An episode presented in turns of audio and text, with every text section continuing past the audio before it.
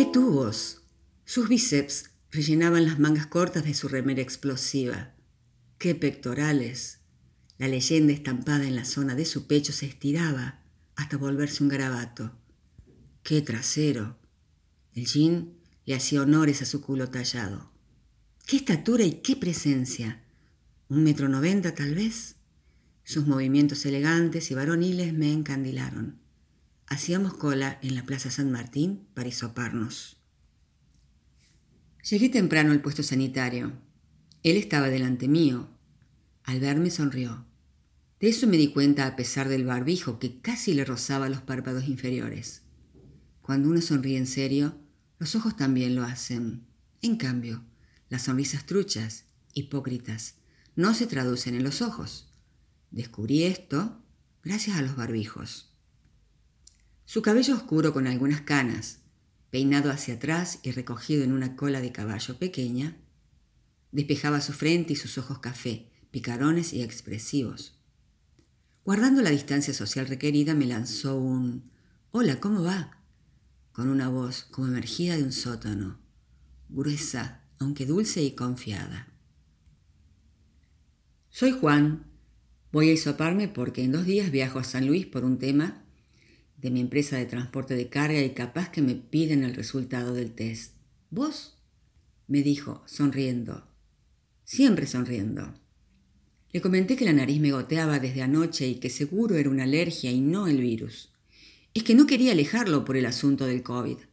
Ahí se armó una charla amena e interesante. A él lo hisoparon antes y me esperó. ¡Qué detalle! Ambos tuvimos resultados negativos. Contentos, y antes de despedirnos, intercambiamos celulares y acordamos festejar con una cerveza. No acepto citas con facilidad, pero entre nosotros la química era potente y quería aprovecharla. No todos los días una se topa con alguien tan divertido, tan lindo y dueño de una pyme caramba. Esa misma tarde Juan me llamó y quedamos en vernos al atardecer en un bar céntrico. Y de pronto lo tenía enfrente le pedimos al mozo un par de cervezas. De adolescente tuve un noviecito miope. Usaba lentes de aumento grandes y oscuros que semejaban anteojos de sol. Jamás se los quitaba, ni cuando íbamos a un boliche. Yo no le conocía los ojos. Chapábamos y él con los anteojos puestos. Bailábamos y él con los anteojos puestos.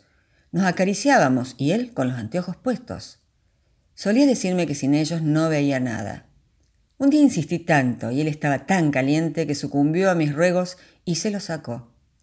En verdad sus ojos eran feitos, demasiado pequeños, medio extraviados, llorosos y saltones. Dos huevitos de codorniz parecían. Conclusión, su cara cambiaba por completo, con y sin anteojos. Impresionada mal, le pedí que se los colocara rápido, caso contrario no hubiera podido seguir chapando.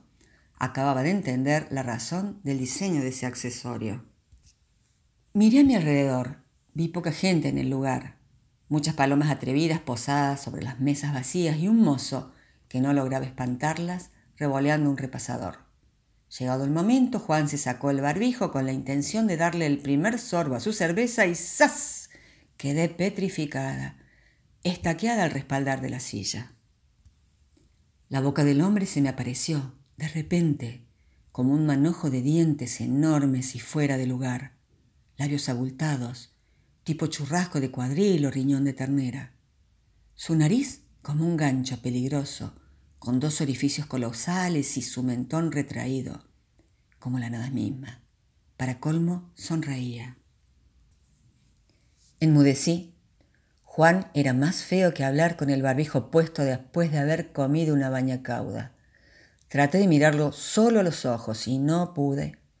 Su boca captaba toda mi atención. Era un agujero negro imantado por demás. Dejé de escucharlo. La química se fumó. Apuré la cerveza, necesitaba huir. Saqué de mi mochila el celular, fingí leer un mensaje. Le dije que mi vieja me esperaba urgente, que debía comprarle las pastillas del colesterol ya mismo. Juan no se mostró sorprendido y advertí cierto desprecio en su expresión. Pese a mi farsa mal actuada, dijo entenderme. ¿Qué entendía? ¿Acaso se sabe muy feo y recurre al engaño barbijo mediante para conquistar? Lo bloqueé del celular. Le conté a una amiga lo sucedido, quien me tildó de superflua, de hueca, de frívola. Capaz el hombre valía la pena, la apariencia no lo es todo, y deben importar otros aspectos. Más a nuestra edad, dijo ella, y bla, bla, bla. Le aclaré que a mí la apariencia me importa. ¿Y qué? ¿Debo inmolarme por eso? Juan me había estafado. Algunas personas aprovechan el barbijo para ocultar algo. Traigo a colación el caso de una vecina que los usa de sujeta papada y así la disimula, y también de otra conocida que no se depila el bigote desde que comenzó la pandemia, y no por feminista, sino porque le da fiaca quitarse ese vello.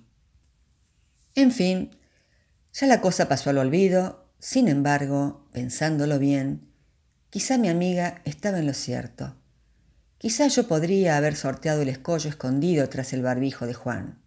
Quizá hubiéramos charlado, viajado, dormido y garchado, siempre y cuando él tuviera su barbijo puesto. ¿Será? No sé. Comer con Juan, ni loca. ¿Besarnos? Menos. En una de esas el hombre tiene un don ignorado bajo su bragueta, qué sé yo, cuántas dudas. Por ahí doy marcha atrás y lo llamo.